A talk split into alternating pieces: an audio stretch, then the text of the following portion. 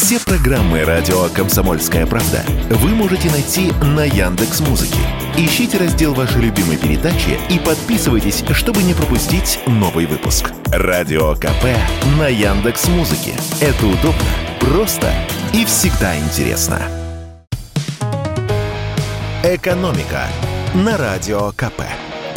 Здравствуйте, дорогие радиослушатели! В эфире наш ежедневный обзор главных экономических новостей.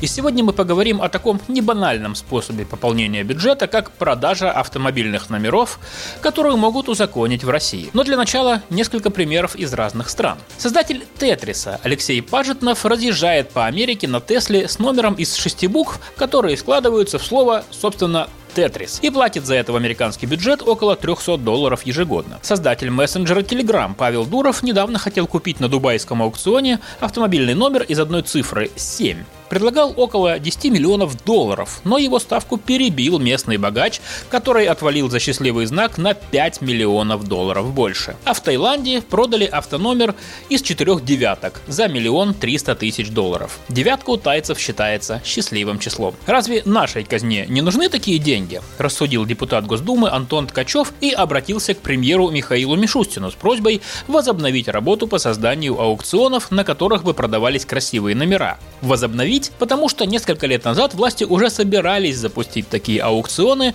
но пришел ковид и стало не до этого. Ведь у нас же тоже есть свои счастливые цифры, на которые найдутся желающие с деньгами. Например, Джеймс Бондовский 007, Дьявольский 666 или алкогольные три семерки. Кто ж не помнит советский портвейн. А пока государство не торгует красивыми номерами, в стране процветают полуподпольные аукционы. На специальных сайтах покупатели номеров находят тех, кто готов с ними расстаться. Как пояснил нам вице-президент Национального автомобильного союза Антон Шапарин, процесс выглядит так. Заходишь на эту интернет-биржу, находишь нужный номер, торгуешься, договариваешься, и поскольку номер висит на какой-то машине, то надо эту машину купить. Потом красивый номер остается у вас, а машину нужно продать обратно без номера. Закон такую процедуру не запрещает. По словам эксперта, цены на номера начинаются с 20-30 тысяч тысяч рублей. Ну а верхняя планка ограничена только жадностью продавца и платежеспособностью покупателя. Например, очень ценятся номера серии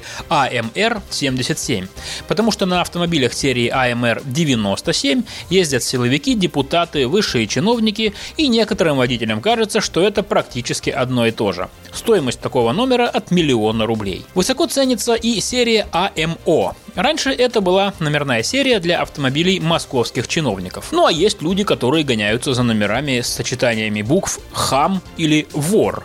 А если с тройкой цифр, например, «хам» три семерки или «вор» три шестерки, то, по словам Антона Шапарина, такая серия может потянуть на несколько миллионов рублей. По мнению нашего эксперта, если будут созданы государственные аукционы, то цены на красивые номера взлетят потому что любителей покрасоваться будет привлекать еще и безопасность сделок под контролем государства. И наш эксперт считает, что в этом случае у нас будут побиты не то что тайские, но и даже дубайские рекорды. И небольшое уточнение. В народе до сих пор живет поверье, что есть некие блатные номера, при виде которых инспектор ГИБДД чуть ли не честь отдает. Однако Антон Шапарин уверяет, что номера, которые реально принадлежат спецслужбам, в свободном доступе не купить. А похожие номера, наоборот, вызывают подозрение у полиции. Ведь если у человека имитация какого-то непростого номера, то он вполне возможно купил ее с не вполне законными целями. А те времена, когда можно было приобрести номер, открывающий какие-то широкие возможности,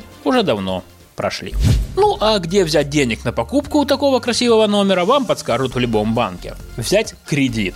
Тем более, что каждый среднестатистический житель России уже должен банкам чуть больше 200 тысяч рублей. Ну а все мы вместе должны уже 30 триллионов рублей. Такую цифру обнародовал Центробанк. Вот всего один факт, чтобы понять масштаб этой суммы. 30 триллионов рублей – это больше всего годового бюджета нашей страны.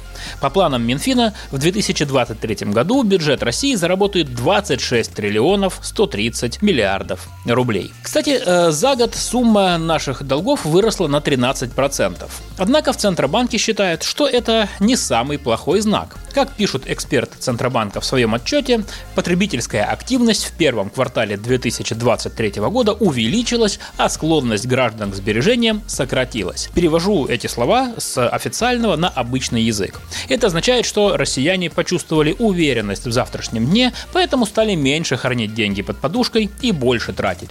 В том числе и для этого они берут деньги в кредит. Экономика на радио КП.